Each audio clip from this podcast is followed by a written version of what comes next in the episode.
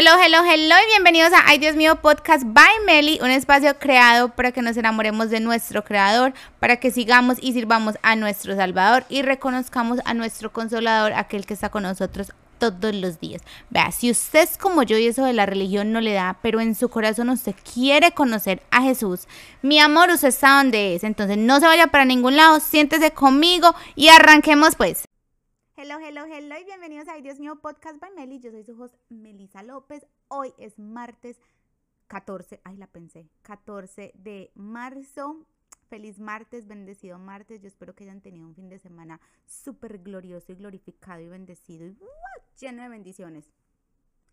Tan exagerada yo. Pero sí, o sea, sí, de verdad les deseo que hayan tenido un súper fin de semana divino y hermoso. Bueno, yo hoy les traigo el final de Gálatas todo cuento tiene final, Gálatas tiene final. En las escrituras, más no en la vida, ¿ok? Esto es para aplicarlo todo el tiempo, todos los días y toda la vida, ¿ok? Pero vamos a, leer el final de Gálatas, Gálatas 5 y 6. Les voy a hacer un mini recap de lo que hemos leído en las últimas semanas. Em, y bueno, entonces en el capítulo 1, él nos hace una introducción, nos, nos, nos saluda, bueno, no, a nosotros, pero sí a nosotros, al pueblo de Galacia, de Gal, a los Gálatas.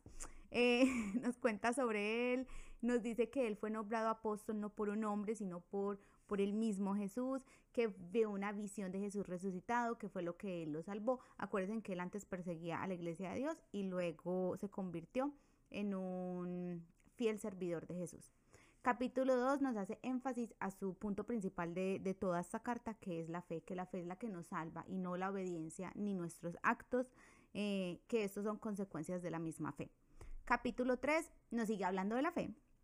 Nos habla de Moisés, que no tenemos que seguir la, o sea, toda la ley de Moisés, que nos habla de, Jesús, nos dice que si no fue suficiente, o sea, el sacrificio de Jesús que, hizo en esa cruz, y nos habla de Abraham, eh, recordándonos que Dios en algún momento le dijo a Abraham que todo aquel que tenga fe recibirá bendición y salvación. Bueno, en el capítulo 4 habla de la herencia, de que ya no somos esclavos, de que ya no somos esclavos, que no somos hijos de una esclava, sino hijos de una mujer libre y que por ende somos herederos de su reino. O sea, mi amor, que usted es ciudadano del reino de Dios. Entonces, ya vamos a los últimos dos capítulos. Eh, yo obviamente leo antes de, de, hablar aquí pues en, en el podcast. Yo lo leo y me voy preparando. Y fue muy lindo, o sea, estos últimos dos capítulos son muy, muy lindos y yo espero de verdad que el Espíritu Santo esté ahí con ustedes en el momento en que estén em, escuchando esto. Entonces, dice así. Gálatas 5, eh, capítulo 5, versículo 1, se titula Libertad en Cristo. Te dice, por lo tanto, Cristo en verdad nos ha liberado Ahora asegúrense de permanecer libres y no se esclavicen de nuevo a la ley. Presten atención. Yo, Pablo, les digo lo siguiente. Si dependen de la circuncisión para hacerse, justos ante Dios, entonces Cristo no les servirá de nada. Lo repito, si pretenden lograr el favor de Dios mediante la circuncisión, entonces están obligados a obedecer cada una de las ordenanzas de la ley de Moisés. Pues si ustedes pretenden hacerse, hacerse justos ante Dios por cumplir la, perdón, por cumplir la ley han quedado separados de Cristo, han caído de la gracia de Dios. Sin embargo, los que vivimos por el Espíritu esperamos con anhelo recibir por la fe la justicia que Dios nos ha prometido. Pues una vez que depositemos nuestra fe en Cristo Jesús, de nada sirve estar o no circuncisado. Lo importante es la fe que se expresa por medio del amor. Ustedes corrían muy bien la carrera. ¿Quién les impidió seguir la verdad? Seguro que no fue Dios, porque Él es quien los llamó a ser libres. Esa falsa enseñanza es como un poquito de levadura que impregna toda la masa. Confío en que el Señor los guardará de creer falsas enseñanzas. Dios juzgará a la persona que los está confundiendo, sea quien fuere. Amados hermanos, si yo todavía predicara que ustedes deben circuncidarse como algunos dicen que hago, ¿por qué entonces aún me persigue? Si ya no predicara que la salvación es por medio de la cruz de Cristo, nadie se ofendería. ¿Cómo me gustaría que esos perturbadores que quieren mutilarlos a ustedes mediante la circuncisión se mutilaran ellos mismos? Ay, ay, ay. Pues ustedes, mis hermanos, han sido llamados a vivir en libertad, pero no usen esa libertad para satisfacer los deseos de la naturaleza pecaminosa. Al contrario, usen la libertad para servirse unos a otros por amor, pues toda la ley puede resumirse en un solo mandato. Ama a tu prójimo como a ti mismo. Pero si están siempre mordiéndose y devorándose unos a otros, tengan cuidado. Corren peligro de destruirse unos a otros. Ok, ese es el primer pedacito. Eh, él empieza con que libertad en Cristo. Eh, ese es el título, libertad en Cristo. Y luego dice que Cristo en verdad nos ha liberado. Yo con esa oración tengo, o sea, yo ya no necesitaría más. Pero bueno, él sigue, obviamente, y tiene que seguir porque se imagina que la Biblia solamente fuera esa palabra y no. O esa carta de Gálatas que usted la abriera y nada más dijera, Cristo de verdad te ha liberado. Ok, ya sigue. No, hay más, más cositas de qué hablar. Entonces dice em, que si dependemos de la circuncisión para la salvación, entonces estamos obligados a obedecer el resto de las leyes de Moisés. O sea, no podemos, no podemos cumplir una solamente y pretender ser salvos, incluso si las demás las dos obedecemos, ¿cierto? Entonces, si, si ellos están, él está hablando de esas personas que están insistiendo, insistiendo que tienen que ser circuncisados. Entonces él lo que está diciendo es, bueno, si me circunciso, entonces igual tengo que cumplir el resto de la ley, porque circuncisarse no es la única ley que hay, hay un montón. Entonces hay que seguirlas todas, porque si nada más obedecemos una, pero desobedecemos la otra, entonces no hicimos nada. Incluso exagera con rabia o con frustración, pues más bien, al decir que todo aquel que está perturbando, o más bien obligando, digo yo, a que se circuncisen, deberían mutilarse. Pablo, Pablo, Pablo. Esto no es para cualquiera, ¿ok? Esto no es para sensibles. Dice que es por la fe que recibimos la justicia de Dios, la cual Él nos prometió. Y hace una comparación, que aquella enseñanza es como la levadura que impregna toda la masa. Me imagino que aquí todos los que me están escuchando saben lo que es la levadura, lo que es y qué hace, ¿cierto? Eh, en la pastelería se usa una cucharita dos y se le echa se le echa a una masa de torta, de pan, de pizza, whatever, y eso se esponja. Cuando usted no le echa levadura, eso queda planito y flaquito. Entonces Pablo aquí compara la levadura con una enseñanza equivocada y que en el momento en que nosotros le demos entrada a esa mala enseñanza y la adaptemos, sería como echarle levadura a nuestro corazón, pero de mala información. En una de las cartas de Pablo a los tesalonicenses dice que examinemos todo, pero que retengamos lo bueno. O sea, mi amor, usted está libre de escuchar todo lo que usted quiera. Es más, usted debe escuchar de todo para que se informe, pero, pero retengamos lo bueno.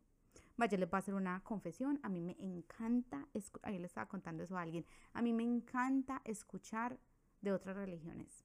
Entre más escucho otras religiones, más me enamoro de mi Dios, más me enamoro de Jesús y más me enamoro de mi Espíritu Santo.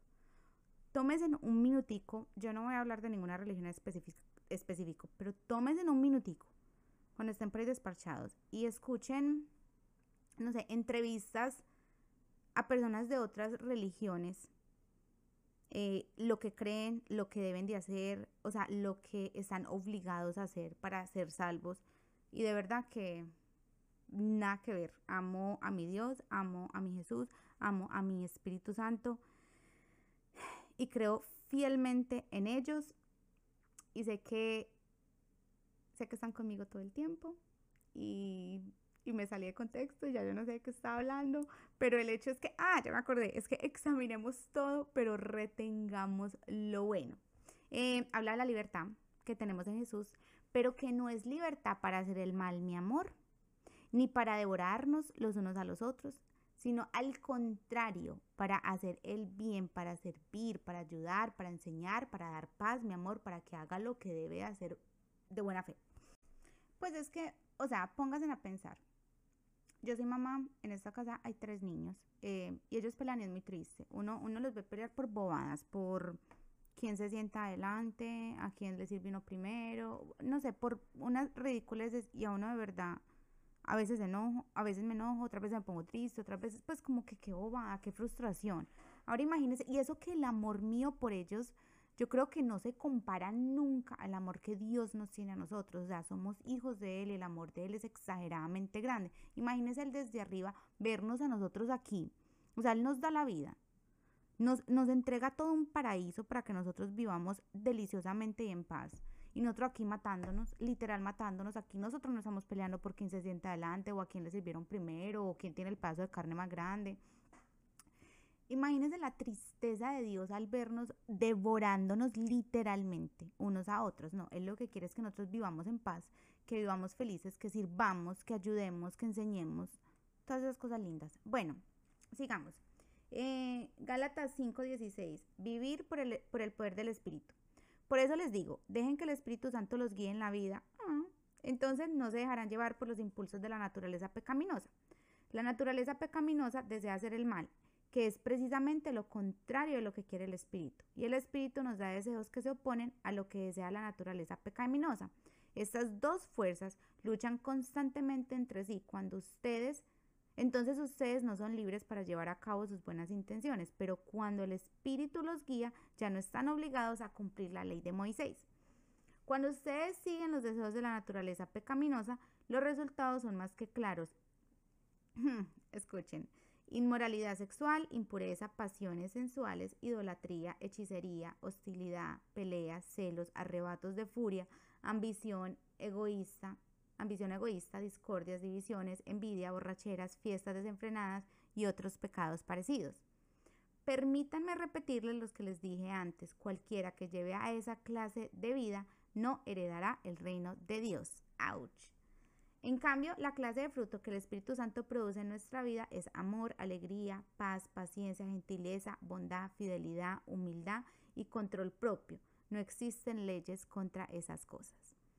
Los que pertenecen a Cristo Jesús han clavado en la cruz las pasiones y los deseos de la naturaleza pecaminosa y los han crucificado allí. Ya que vivimos por el Espíritu, sigamos la guía del Espíritu cada aspecto de nuestra vida. No nos hagamos vanidosos, ni nos provoquemos unos a otros, ni tengamos envidia unos de otros. Ok, ese fue el capítulo 5 enterito. Y él empieza diciendo que dejemos que el Espíritu Santo nos guíe en la vida. Ustedes sí notan que hay veces oraciones tan chiquiticas tienen un poder hermoso y tan grande. Al principio empezó con que Cristo en verdad nos ha liberado ya, puácata.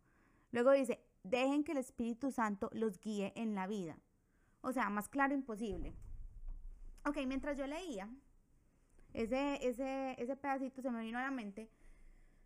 Vamos a ver si me entienden o si yo me sé explicar. Em, Ustedes han visto como ese, esa imagen de al lado derecho de su cabeza hay un angelito, o aquí en el hombre, en el hombre, en el hombre derecho hay un angelito y en el hombre izquierdo hay un diablito, ¿cierto? Entonces el angelito es el Espíritu Santo y el diablito es el, es, es la, es la perdón, es la naturaleza pecaminosa.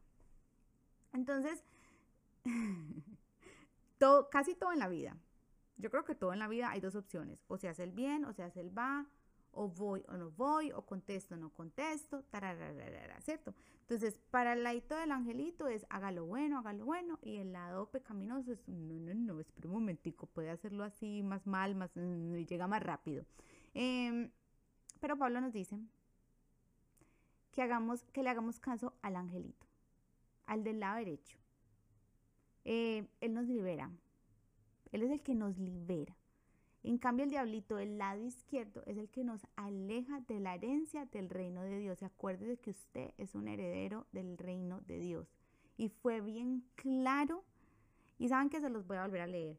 ¿Cuáles son esos, pecaminosos? Ese pensamiento, yo digo que carnal la inmoralidad sexual, la impureza, las pasiones sensuales, la idolatría, idolatría, hechicería, hostilidad, peleas, los celos, los arrebatos de furia, la ambición egoísta, las discordias, las divisiones, la envidia, las borracheras, las fiestas desenfrenadas y otros pecados parecidos. Vean, Aquí todos caemos en un montón de esos. Unos en, muchos, otros en todos, ay, ay, ay, otros en varios, en fin. Vaya a leerlo, escríbanlo, pónganlo en, no sé, en la nevera, no se les olvide. debemos de alejarnos de todo esto. Dice que el que lleve esa clase de vida no heredará el reino de Dios. En cambio, si le hacemos caso al angelito del lado derecho, nos va a dar amor, alegría, paz, paciencia, gentileza, bondad, fidelidad, humildad y control propio. Ay, mi amor. O sea, Pablo, aparte de que era sabio, era bien claro, o sea, una combinación casi que perfecta, porque no es lo mismo. O sea, póngale enojo, no es lo mismo a que se cuenta su profesor, no sé, de, álgebra. Es súper sabio, súper inteligente, pero, pero a la hora de explicar, uno no le entiende nada. O sea, parece bruto él. O más bien bruto uno, porque, porque no entendió lo que dijo. O sea, yo, no sé, yo con Pablo me siento cómoda, me siento de tú a tú porque él lo explica muy bien, muy al punto, al grano y nos deja saber y entender todo lo que está haciendo. Aquí el caso es que lo claro que sea él o lo no claro que sea él, aquí lo importante, mi amor, es que usted lo entienda y no solamente lo entienda, sino también que lo aplique.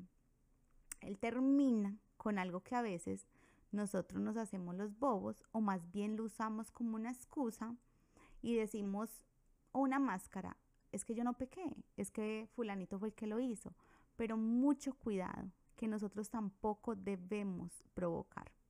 Él termina diciendo que no hagamos, no nos hagamos los vanidosos ni nos provoquemos unos a otros. Ustedes saben que a veces nosotros no cometemos el pecado ante los ojos de nadie, pero Dios conoce nuestro corazón y cuando nosotros lo provocamos es quizás igual de mal, sino peor, porque entonces peco yo e incito a pecar a la otra persona. Uno tiene que tener mucho cuidado y a medida que uno va creyendo en este camino de la fe, eh, se da cuenta de que hay muchas cosas que uno hace equivocadamente y no se da ni cuenta. Yo me acuerdo una vez, yo estaba ya, ya por la, era por la noche, ya todo el mundo estaba dormido y a mí me llegó un mensaje de una amiga nosotros en la pieza no estamos dormidos, mi marido y yo no estamos dormidos, pero ya estábamos pues como quedándonos dormidos y como a las 11, no sé, sonó un mensaje y yo miré, era una amiga y él me preguntó como que, ¿quién le está escribiendo? Y yo, hay un amigo, nada. Yo estaba charlando. Eh, charlamos ahí un momentico y ya nos quedamos dormidos. Al otro día, yo no le contesté a mi amiga. Al otro día mi amiga me dice, ay, qué pena, Meli, yo te, te escribí por la noche. Ella soltera, ya que se iba a caer en cuenta de que yo estaba ahí con mi esposo, no sé, pero ella me dijo, ay, qué pena, yo te escribí tan tarde, no caí en cuenta. Y yo, ay, no se preocupe, yo lo molesté y le dije que era un amigo mío y la puse a volar y yo es casi toda... ella sabe la palabra, ella viene y me dice, Meli, no hagas eso, no lo provoques, porque tú no sabes... Vean, hay personas que no, no tienen control, no saben cómo actuar y yo hubiera podido arrancar una super, un show de celos, ¿cierto? hubiera podido pasar cosas muy malucas. Ok, pero no lo llevemos a un extremo tan grave. O sea, no digamos que hubo una pelea física o ni siquiera palabras dichas. Pero si yo le dañé un momentico de paz que él tenía, si yo lo puse a volar en su cabeza, a pensar cosas que no son, si perdió sueño por culpa mía, si tuvo malos, mm, si empezó a soñar y tuvo pesadillas, qué sé yo, si él, o sea, un minuto de paz que yo le haya robado por un juego provocado, em, yo creo que no sé, yo creo que son cosas que nosotros podemos evitar. Entonces yo desde ese día em, aprendí mi lección y yo trato, yo no así que nunca lo hago porque a veces se me sale lo juguetona y digo bobadas, pero yo trato cuando estoy en mis cinco sentidos de verdad, eh, tratar de no provocar. Porque a veces por esas provocaciones, eh, ok, digamos que son de juego y no pasa nada, pero hay provocaciones maluquitas que pueden llegar a, a situaciones muy, muy incómodas y muy feas y muy malas. Entonces, dicho eso, seguimos. Gálatas 6 dice, siempre cosechamos lo que sembramos. Amados hermanos, ese es el último. Amados hermanos, si otro creyente está dominado por algún pecado, ustedes que son espirituales deberían ayudarlo a volver al camino recto con ternura y humildad. tengan mucho cuidado de no caer ustedes en la misma tentación. Ayúdense a llevar los unos las cargas de los otros y obedezcan de esa manera la ley de Cristo. Si te crees demasiado importante para ayudar a alguien, solo te engañas a ti mismo, no eres tan importante. Presta atención a tu propio trabajo porque entonces obtendrás la satisfacción de haber hecho bien tu labor y no tendrás que compararte con nadie, pues cada uno es responsable de su propia conducta. Los que reciben enseñanza de la palabra de Dios deberían proveer a las necesidades de sus maestros, compartiendo todas las cosas buenas con ellos. No se dejen engañar, nadie puede burlarse de la justicia de Dios. Siempre se cosecha de lo que se siembra. Los que viven solo para satisfacer los deseos de su propia naturaleza pecaminosa cosecharán de esa naturaleza destrucción y muerte, pero los que viven para agradar al Espíritu del Espíritu cosecharán vida eterna. Así que no nos cansemos de hacer el bien. Oyeron. A su debido tiempo cosecharemos numerosas bendiciones si no nos damos por vencidos. Por lo tanto, siempre que tengamos la oportunidad, hagamos el bien a todos, en especial a los de, de la familia de la fe. Ay, Pablo, gracias a Dios, tú escribiste muchas cartas porque yo ya voy a terminar con esto y la verdad tengo pesar. Em, yo no sé, em, me acordé de una historia, yo me acordé de una historia mientras leía esto cuando llegué a lo de y tengan mucho cuidado de no caer ustedes en la misma tentación, pues refiriéndose a que, a que ayudemos a las personas, pero que tengamos cuidado. Yo me acuerdo una historia que alguien me contó, que conoció a una persona que era muy drogadicta y él tenía un hermano que le estaba diciendo, deje, la droga, deje la droga, deje la droga. Y el hermano le decía, pero es que usted no sabe lo difícil que es, es muy difícil. Y el otro le dijo, no, yo le voy a demostrar que no es tan difícil. Va, él nunca se había drogado, dijo, yo me voy a empezar a drogar, va a durar tres meses drogándome. Y cuando se terminen esos tres meses, yo le voy a mostrar que eso es muy fácil dejarlo. Tan inteligente, ¿no? Pues, tan bondadoso. Entonces él empieza a, a, drogarse durante esos tres meses. Cuando terminaron los tres meses, él no fue capaz. Él no fue capaz de dejarlo. El otro hermano, el que el primero se drogaba, fue capaz de dejarlo. Y el segundo, el que se puso a inventar ahí de buena gente, no fue capaz. Entonces yo creo, no creo que Pablo se estuviera refiriendo exactamente a esa historia, pero se me vino a la mente esa historia, que tengamos mucho cuidado de nosotros no caer en esa tentación estamos ayudando y terminamos enredados. Mucho cuidado. Bueno, en resumidas cuentas es que ayudemos. Podemos ayudar, debemos ayudar. Debemos ayudar a llevar la carga del otro, eh, no juzgar. Esto para mí es bien personal. O sea, es demasiadamente fácil caer. Yo he caído, yo he visto caer, usted ya cayó, así yo no lo haya visto, yo sé que usted ha caído y lo más probable es que volvamos a caer. Entonces ser juzgado o juzgar sinceramente no es necesario. Eh, autovalémonos, autoevaluémonos. Para que nos demos cuenta quiénes somos, ¿ok? Démonos cuenta que así como peca el vecino, peco yo. Quizás el pecado no sea el mismo, pero yo también peco. No es solamente la persona que está siendo señalada o juzgada, yo también peco. Entonces reconozcamos nuestro lugar, nuestro valor y seamos sabios, bien, bien sabios. Bueno, en fin, volviendo a Galatas. Em, Pablo dice que nos enfoquemos en nuestro trabajo, Vean, de la ley humana nos salvamos.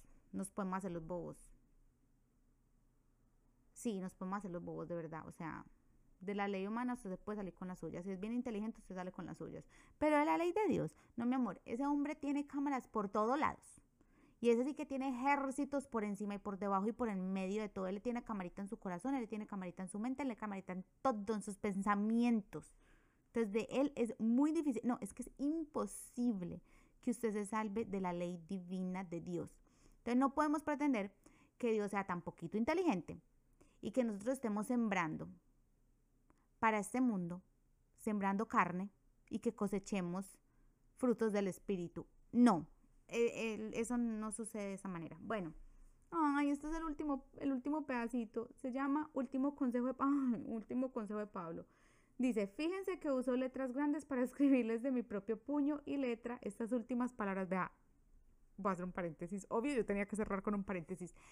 Él dice que fíjense en que uso letras grandes, o sea que eso de que ahorita nosotras nos ponemos bravas y cuando gritamos supuestamente escribimos en letras mayúsculas, eso es bíblico.